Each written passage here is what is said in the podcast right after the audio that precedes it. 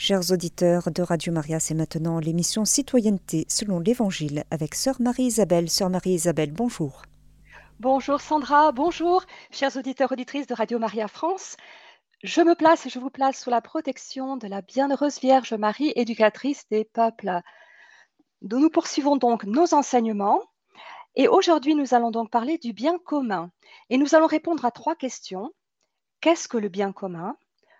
Pourquoi le chrétien est-il tenu de participer au bien commun? Et enfin, comment œuvrer pour le bien commun?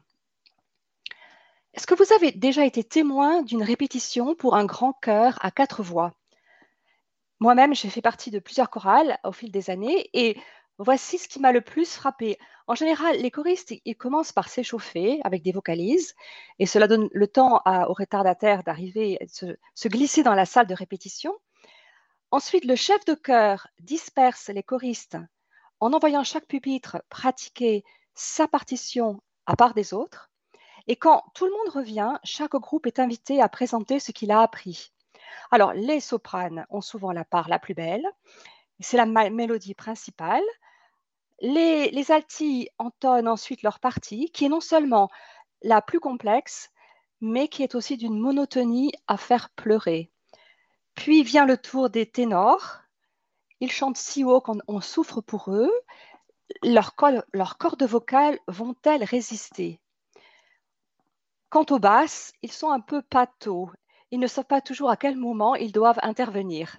C'est pas étonnant parce que, en fait, ils doivent caler leur voix sur les trois autres voix. Et puis vient enfin le moment où les quatre pupitres entonnent ensemble la mélodie. Et là, la magie des harmonies s'opère et chaque voix enrichit les autres et les complète. Pour moi, la, chorale donne une excellente image du bien commun, de ce qu'est le bien commun, qui ne peut être atteint que si chacun joue son propre rôle et le joue bien, le joue de son mieux. D'ailleurs, dès l'Antiquité, on attribue à la chorale des vertus sociales et morales remarquables, qui en font à l'époque un rouage essentiel de l'éducation de l'honnête homme et du citoyen. Dans son dernier dialogue intitulé Les lois, Platon expose une théorie du cœur, le cœur euh, comme la chorale avec un H, qui peut être lue avec profit aujourd'hui. De fait, Platon intègre déjà la dimension corporelle du chant et de la danse comme ressort essentiel pour l'acquisition des valeurs morales qu'il recommande pour une société idéale. De plus, dans un autre ouvrage, intitulé La République, Platon introduit l'idée que les gardiens de la cité idéale ne doivent rien posséder en propre, hormis les objets de première nécessité, mais qu'ils doivent partager l'habitat, les possessions matérielles et les repas, recevoir leur nourriture des autres et ne pas être autorisés à acquérir, à acquérir de l'or. Ainsi, Platon définit le bien commun comme un mode de propriété conçu pour assurer l'harmonie collective. De même, à la fin du IVe siècle de notre ère, Saint Augustin rédige une règle pour la vie des communautés qu'il a lui-même fondées. Il leur donne le précepte suivant. Que nul d'entre vous ne fasse quoi que ce soit pour son profit personnel, mais que tous, tous travaillez à vos travaux pour l'utilité commune, et cela avec un zèle plus grand et, et plus d'enthousiasme que si chacun de vous s'occupait de ses propres affaires. Car il est écrit à propos de la charité qu'elle ne recherche pas ses propres intérêts. Cela veut dire qu'elle fait passer les intérêts communs avant les intérêts personnels et non pas les intérêts personnels avant les intérêts communs. Et pour cette raison, vous aurez la certitude d'avoir fait d'autant plus de progrès que vous aurez apporté plus de soins au bien commun qu'à vos intérêts personnels. Que l'amour élevé au-dessus de tout et qui demeure éternellement l'emporte donc sur toutes les nécessités qui passent. Bien des siècles plus tard, comment définissons-nous aujourd'hui le bien commun? Ce concept semble intuitivement facile à comprendre, mais il s'avère, difficile à définir. Dans la perspective chrétienne inspirée par saint Thomas d'Aquin, Dieu est le bien suprême. Il est le bien commun dont dépend le bien de tous les êtres. En ce sens, le bien commun est spirituel, avant d'être un principe politique. Il se distingue donc de la somme des intérêts particuliers, mais aussi de l'intérêt général.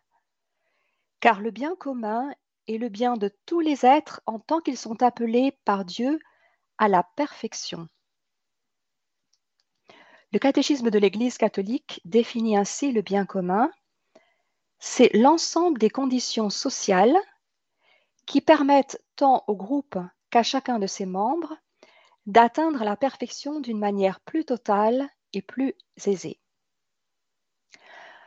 Le catholicisme évoque aussi la destination universelle des biens, la destination universelle des biens. Ce principe signifie que la propriété n'est légitime que si elle sert un intérêt plus large que celui d'un seul individu ou un seul groupe. La destination universelle des biens est donc un principe clé pour servir le bien commun. Déjà au IVe siècle, Saint Grégoire de Naziance exhorte les fidèles à imiter la générosité de Dieu en partageant leurs ressources avec les plus pauvres. Il leur dit Pratiquons nous-mêmes cette loi sublime et primordiale de Dieu qui déploie pour tous les immenses étendues de la terre en friche, les sources, les fleuves et les forêts.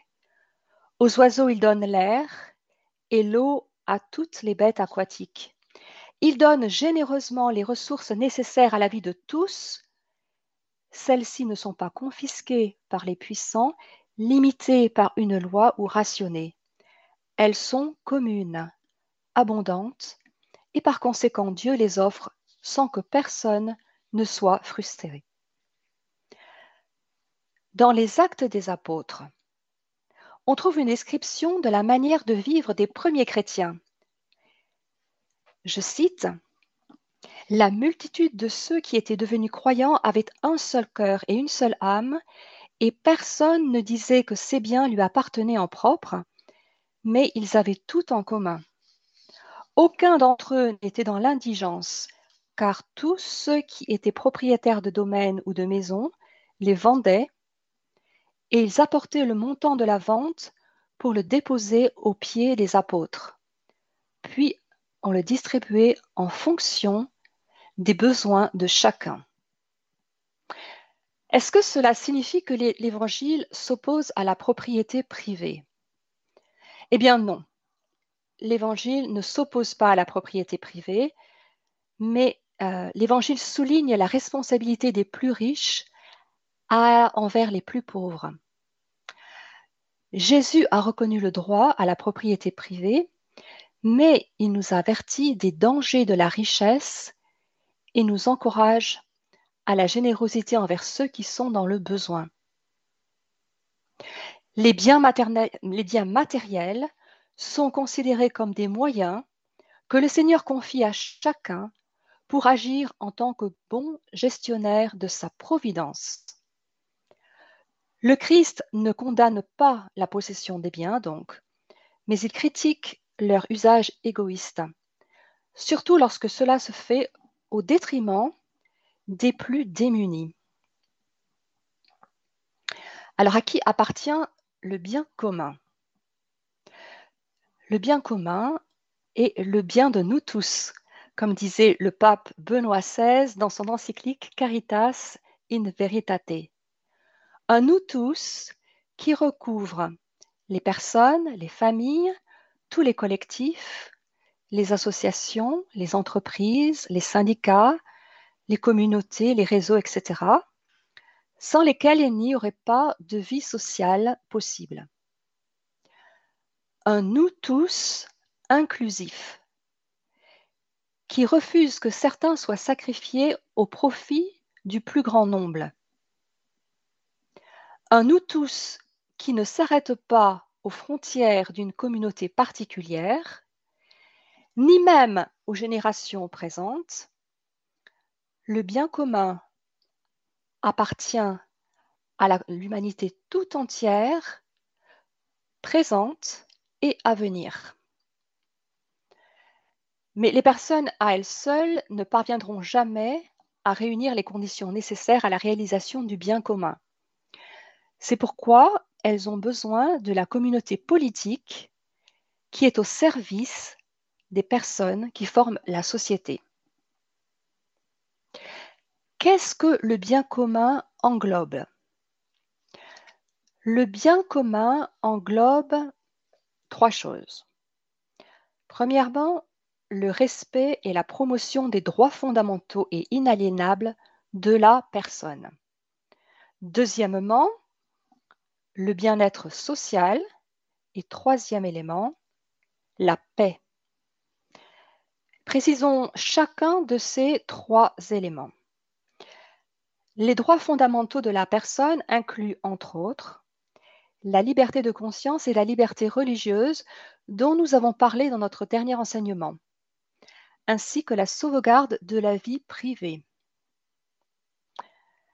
Le bien-être social comprend tout ce qui est nécessaire pour une vie vraiment humaine, à savoir nourriture, vêtements, santé, travail, éducation et culture, information et droit de fonder une famille. Enfin, la paix est comprise comme la sécurité de la société et celle de ses membres dans un ordre juste. Toutes ces réalités font partie du bien commun. Elles sont toutes interconnectées. On ne peut pas les séparer l'une de l'autre.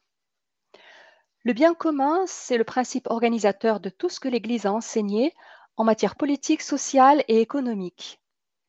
Son enseignement est enraciné dans une longue tradition de pensée. Saint Thomas d'Aquin, dans la Somme de théologie, articule l'apport de la pensée d'Aristote avec les exigences de la pensée chrétienne. L'homme, dit-il, est un être politique qui vit par et dans la cité. Fondamentalement, la politique est la visée ultime et organisatrice des relations entre les hommes. Le principe d'action du politique est le plus grand bien de la cité, le bien parfait qui se suffit à lui-même. L'ordre juridique est chargé de dire le droit. Il est animé par la vertu de justice, et exerce une contrainte raisonnable sur les personnes pour les orienter vers leur fin commune.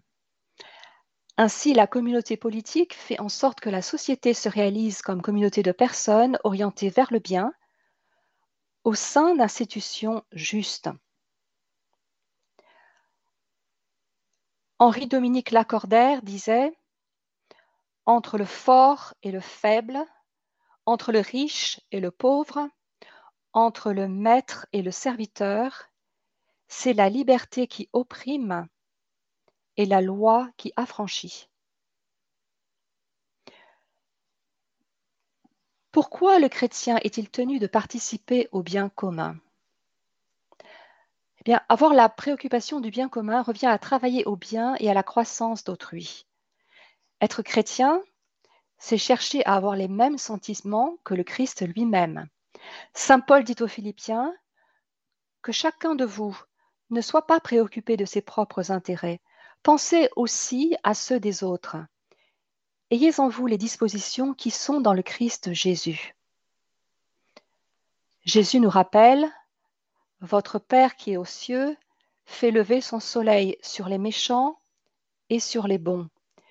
Il fait tomber la pluie sur les justes et sur les injustes. Si vous aimez seulement ceux qui vous aiment, quelle récompense méritez-vous? Si vous ne saluez que vos frères, que faites-vous d'extraordinaire? Les païens eux-mêmes n'en font-ils pas autant? Dieu nous a donné des talents pour que nous les mettions au service des autres. Saint Paul écrit aux Romains dans le Christ, tous, tant que nous sommes, nous formons un seul corps. Tous et chacun, Nous sommes membres les uns des autres.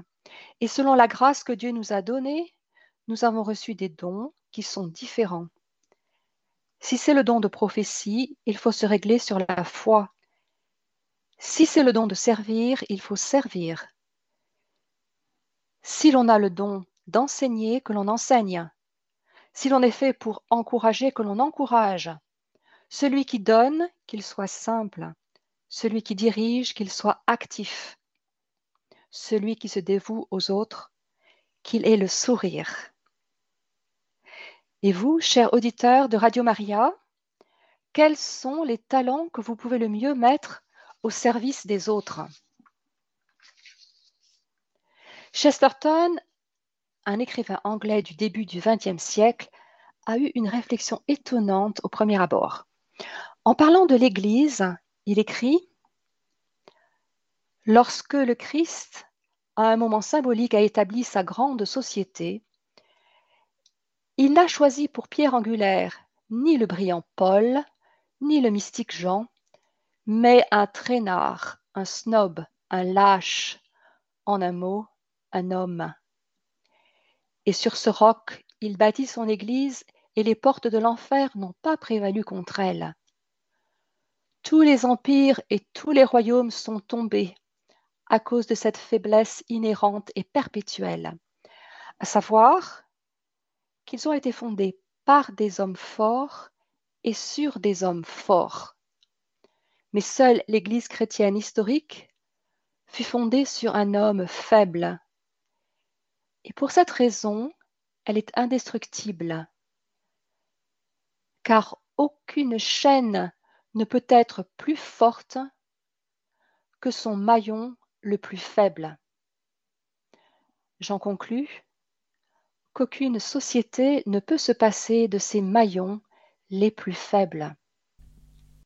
Chers auditeurs de Radio Maria, vous écoutez l'émission Citoyenneté selon l'Évangile avec Sœur Marie-Isabelle. Notre thème d'aujourd'hui, appelé à œuvrer pour le bien commun. Oui, alors je voudrais maintenant partager avec vous l'histoire d'une femme française extraordinaire qui a mis tous ses talents au service du bien commun. Cette femme s'appelle Anne-Marie Jaouvet et elle a été béatifiée par le pape Pie XII en 1950. La Guyane française était une colonie trop chaude, trop humide, trop accidentée, infestée par trop de maladies pour que l'on puisse y installer autre chose qu'un bagne.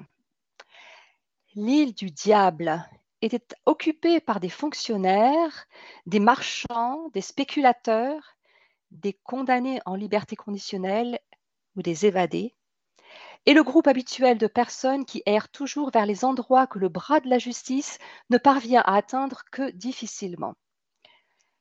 La colonisation dans cette région avait échoué. En 1823, le gouvernement français avait établi une colonie composée de 160 commerçants et agriculteurs sur les rives de la rivière Mana, à environ 120 km de Cayenne, la capitale. Cinq ans plus tard, il n'y avait plus qu'une seule famille, réduite à la plus grande pauvreté. Conscient de son incapacité à faire face à la situation, le gouvernement français décide de se tourner vers Anne-Marie. Et c'est ainsi qu'en 1828, 86 laïcs et 36 religieuses embarquent pour Cayenne à bord de deux navires. Anne-Marie devait diriger la colonie selon les souhaits du gouvernement, mais elle avait bien d'autres intentions. Elle connaissait les tribus indiennes de la région, les centaines d'esclaves importés d'Afrique et les lépreux misérables des environs. Elle espérait faire venir de France des adolescents orphelins, tristes vestiges des guerres napoléoniennes, afin qu'ils puissent accéder à une vie meilleure, une fois la colonie remise sur pied. Pourtant, cette religieuse hors du commun ne se berçait pas d'illusions.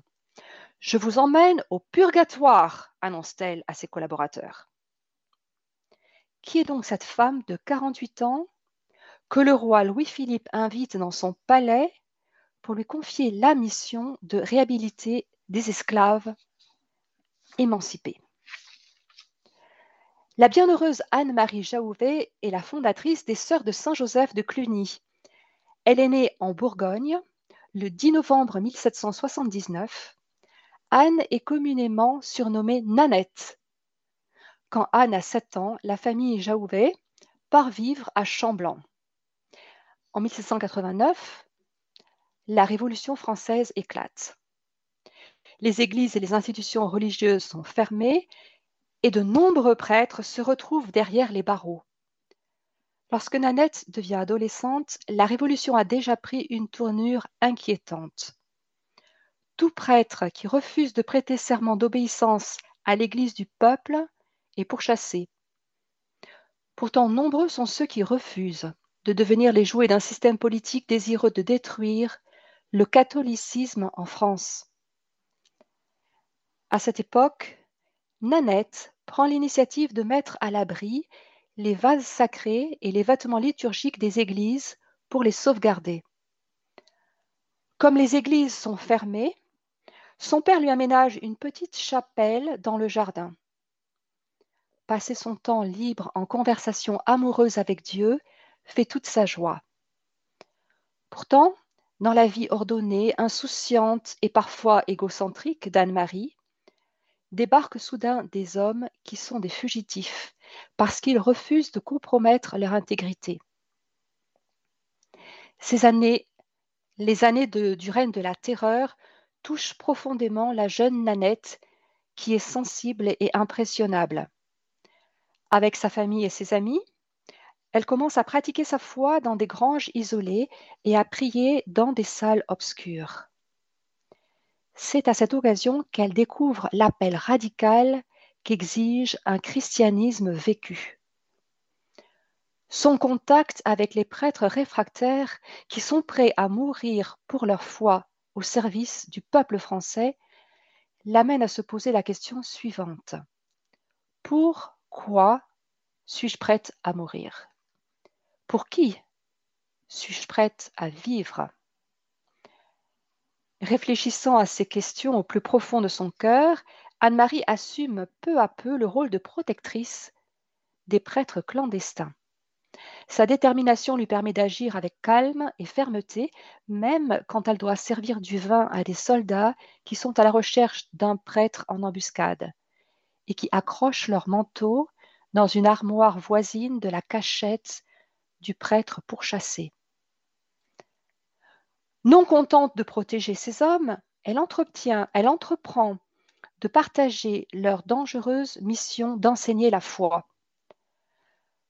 Au lieu de rassembler les enfants pour des activités sportives ou des jeux, Anne-Marie commence à les regrouper pour préparer leurs esprits et leurs cœurs à recevoir les sacrements de la pénitence et de l'Eucharistie. Elle devient de plus en plus courageuse. Elle a conscience que n'importe lequel de ses enfants peut la dénoncer comme complice des prêtres. Bien que sa famille l'ait avertie du danger, elle se sent poussée à l'affronter et à poursuivre sa tâche de proclamation de l'Évangile. En répondant intuitivement et généreusement aux besoins qu'elle voit autour d'elle, elle entend à nouveau les questions qui résonnent dans son cœur. Pour qui suis-je prête à vivre? Pour qui suis-je prête à mourir? En 1798, Nanette a 19 ans. Elle informe ses parents de sa décision de consacrer sa vie entièrement à Dieu. Et en présence de ses parents, de ses amis, de ses bienfaiteurs, elle fait don de sa personne à Dieu et à son peuple. Ses trois sœurs cadettes, Marie-Thérèse, Marie-Françoise et Claudine, prennent alors la décision de suivre leur aîné. En avril 1805, Nanette et ses trois sœurs rencontrent le pape Pie VII à Chalon et à la demande de l'évêque d'Autun, elle lance des activités éducatives. Le fonctionnaire de la municipalité d'Autun s'adresse à elle pour lui demander de créer une école dans sa ville. On lui offre un séminaire fermé pendant la Révolution dont la chapelle est placée sous le patronage de Saint Joseph. Elle choisit donc Saint Joseph comme patron de la nouvelle congrégation qui est ainsi fondée. Un an plus tard, Nanette obtient de l'empereur Napoléon la reconnaissance officielle de sa congrégation. Désormais Nanette sera connue sous le nom de Sœur Anne-Marie. En 1814, elle ouvre une école à Paris. Obligée de faire face à la pénurie d'enseignants, elle adopte la pédagogie de Joseph Lancaster. Dans une seule salle de classe de très grande dimension, un grand nombre d'élèves sont subdivisés en groupes plus petits selon leur niveau. L'enseignement est dispensé par des élèves les plus avancés pour les élèves les plus jeunes. Les critiques ne manquent pas, mais son école a un tel succès que les demandes arrivent de partout, même de l'ouest de l'Afrique. En 1831, la France vote une loi pour l'abolition de l'esclavage. Mais comment préparer l'émancipation des esclaves dans les, colonies, De nouveau, on fait appel à sœur Anne-Marie. Elle est chargée de former 600 esclaves de Guyane pour qu'ils deviennent des citoyens libres et capables de se prendre en charge. À Mana, elle fonde une ville nouvelle avec des petites habitations entourées d'un lopin de terre, une chapelle, un hôpital, un couvent et une école. Elle arrive à convaincre le gouverneur de construire un système d'irrigation et de lancer la culture de la banane et du riz. Lorsque les anciens esclaves arrivent, on confie à chaque famille une petite maison et un bout de terrain à cultiver à l'extérieur de la ville. Pour manifester leur reconnaissance, les esclaves affranchis viennent déposer volontairement leur lettre d'émancipation entre les mains de sœur Anne-Marie en lui disant Nous sommes libres maintenant, mais nous serons jamais libérés de la, de la dette que nous avons envers vous. Nous ne pouvons nous accuser, nous acquitter de cette dette qu'en promettant que jamais vous n'éprouverez la moindre honte à cause de nous. Et cette expérience audacieuse fut un grand succès. La bienheureuse Anne-Marie Jaouvet nous invite aujourd'hui à considérer les problèmes de notre société et à nous demander Qu'est-ce que je peux faire à ma petite échelle pour que le milieu dans lequel je vis soit un peu plus juste et un peu plus fraternel. Pour terminer, comment œuvrer pour le bien commun? Écoutons le message du poète anglais John Donne qui vivait au début du XVIIe siècle. Nul homme n'est une île complète en elle-même. Chaque homme est un morceau de continent, une part de l'ensemble. Si un bout de terre est emporté par la mer, l'Europe en est amoindrie, comme si le manoir de tes amis, ou même le tien, était emporté. La mort de chaque homme me diminue, parce que j'appartiens au genre humain.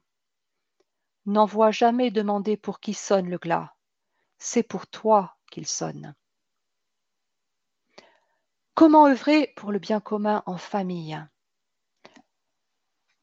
La famille, c'est un modèle pour les sociétés plus larges.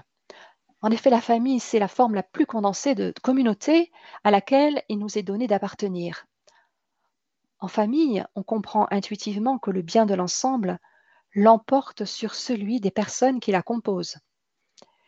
Et les parents acceptent plus aisément le sacrifice et le dénuement lorsqu'il est rendu nécessaire par les circonstances familiales. L'expérience conjugale et familiale l'atteste d'ailleurs au quotidien.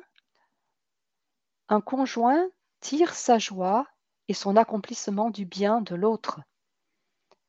Se marier, c'est aussi lier son bien à celui d'un autre et concevoir le sien comme le bien de la communion du couple c'est parce que toute personne est appelée à la communion. Cela se vérifie notamment dans les relations entre enfants-parents, parents-enfants. Il est donc essentiel de prendre le temps de parler de ces réalités en famille. Pourquoi est-il important de planifier un temps de vacances ensemble plutôt que de laisser chacun gérer ses propres loisirs? Pourquoi est-il bon de faire l'effort de partager la table familiale et les services qui l'accompagnent plutôt que de s'arrêter pour acheter une part de pizza en rentrant du lycée ou du travail et de se ruer sur sa tablette en arrivant à la maison? Qu'est-ce qui fait l'unité de la famille? Qu'est-ce qui la renforce? Qu'est-ce qui la ruine?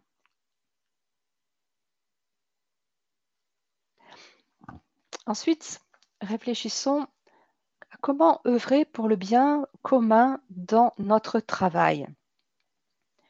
On entend souvent dire l'entreprise a décidé ou l'entreprise a développé, mais l'entreprise n'est pas une entité en soi. Elle est composée d'hommes et de femmes qui la font vivre grâce à leur travail, grâce à leurs décisions, grâce à leur volonté de produire ensemble des biens et des services. Toutes les décisions qui y sont prises, toutes les performances qui y sont réalisées sont le fait d'hommes et de femmes qui sont de fait acteurs responsables de tout ce qui s'y passe. Mais responsables de quoi en fait? Dans notre société, le travail est vu de plus en plus comme un lieu d'épanouissement de la personne et d'accomplissement de sa vocation. Le travail permet à chacun d'exprimer au mieux ses talents. La jeunesse est en quête de sens et aujourd'hui, elle se tourne volontiers vers l'entreprise, faute d'alternative. Le message de l'encyclique Fratelli Tutti nous appelle à réfléchir Comment traduire concrètement la fraternité en entreprise Voici quelques pistes. On peut œuvrer pour une fraternité de situation. De situation. Les entreprises et leurs collaborateurs sont de plus en plus fréquemment exposés à des changements violents. Comment les adaptations rendues nécessaires par ces changements peuvent-elles être menées d'une manière qui renforce la cohésion des salariés au lieu d'être génératrice d'exclusion. Eh bien, je vous présente un exemple. Euh, au moment où les boulangers indépendants peinent à endiguer l'essor des chaînes, des grandes chaînes, à Paris, une nouvelle boulangerie artisanale qui s'appelle Tranché a décidé d'apporter de la modernité à la boulangerie traditionnelle en faisant appel à un savoir-faire ancestral avec des matières premières bio et en circuit, en court. Et sur ces 20 employés en CDI, à ce jour, 4 ont été embauchés grâce au travail de réinsertion de deux associations partenaires Juste une deuxième chance, c'est une association pour la réinsertion d'anciens détenus. Et Job dans la ville, une association consacrée à l'emploi des jeunes. On peut aussi agir pour une fraternité d'appartenance, un corps social animé par des principes communs. Il faut alors se demander si les valeurs ou les références communes à l'ensemble des collaborateurs ces valeurs qui ont permis le succès de l'entreprise jusqu'à présent doivent demeurer pertinentes pour l'avenir ou bien s'il convient de les revoir en fonction de la situation présente. Voyez, nous avons deux jeunes agriculteurs français qui ont créé il y a quelques années AgriLoop, ils ont mis au point une technologie inédite pour élever des gambas en Bretagne plutôt que de les importer de l'autre bout du monde. Et ensuite, l'eau salée qu'ils utilisent est filtrée, puis envoyée dans une serre maraîchère qui produit des fruits et des légumes. Et avec comme résultat 90% d'économie d'eau. Enfin, le chrétien est appelé à une fraternité d'ouverture. Les collaborateurs de l'entreprise doivent participer ensemble à des actions que l'entreprise juge utiles quant à sa responsabilité sociale vis-à-vis des territoires sur lesquels elle opère. Par exemple, pendant la crise du Covid, le groupe Armor, qui travaillait sur la traçabilité des produits, a décidé de poursuivre ses activités pendant le confinement afin de protéger la sécurité alimentaire des consommateurs.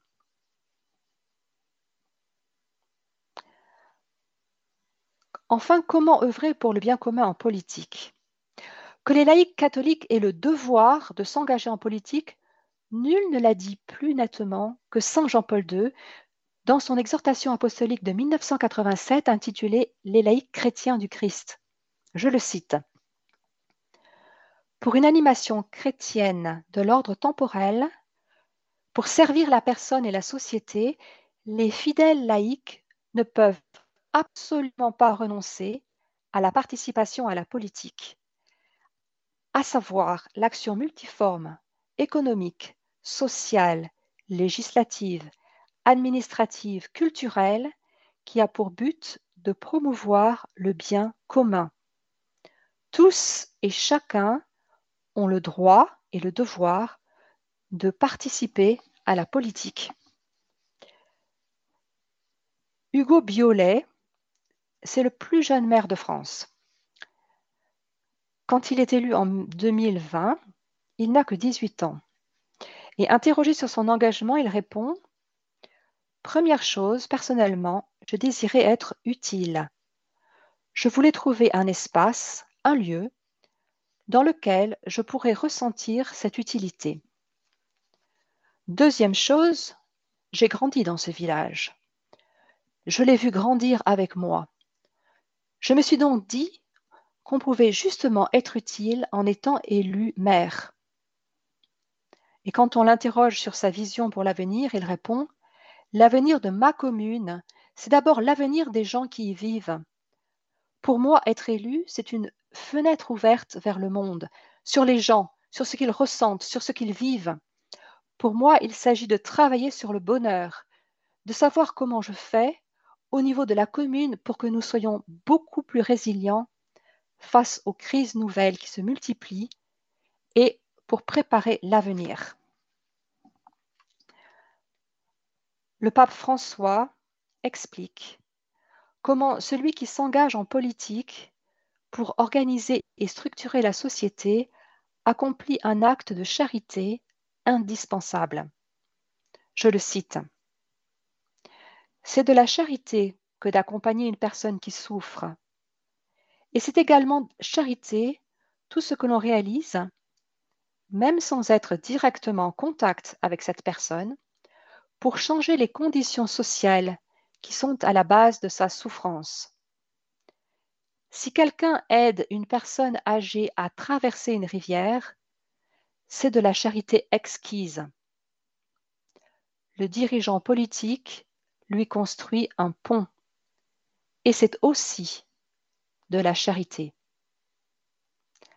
Alors, chers auditeurs, auditrices de Radio Maria France, continuons à porter le souci du bien commun là où nous sommes. Que Dieu vous bénisse et que la Vierge Marie vous garde. Chers auditeurs de Radio Maria, c'était l'émission Citoyenneté selon l'Évangile avec Sœur Marie-Isabelle qui nous a parlé aujourd'hui du thème suivant Appelez à œuvrer pour le bien commun. Vous pourrez réécouter cette émission en podcast sur notre site internet www.radiomaria.fr.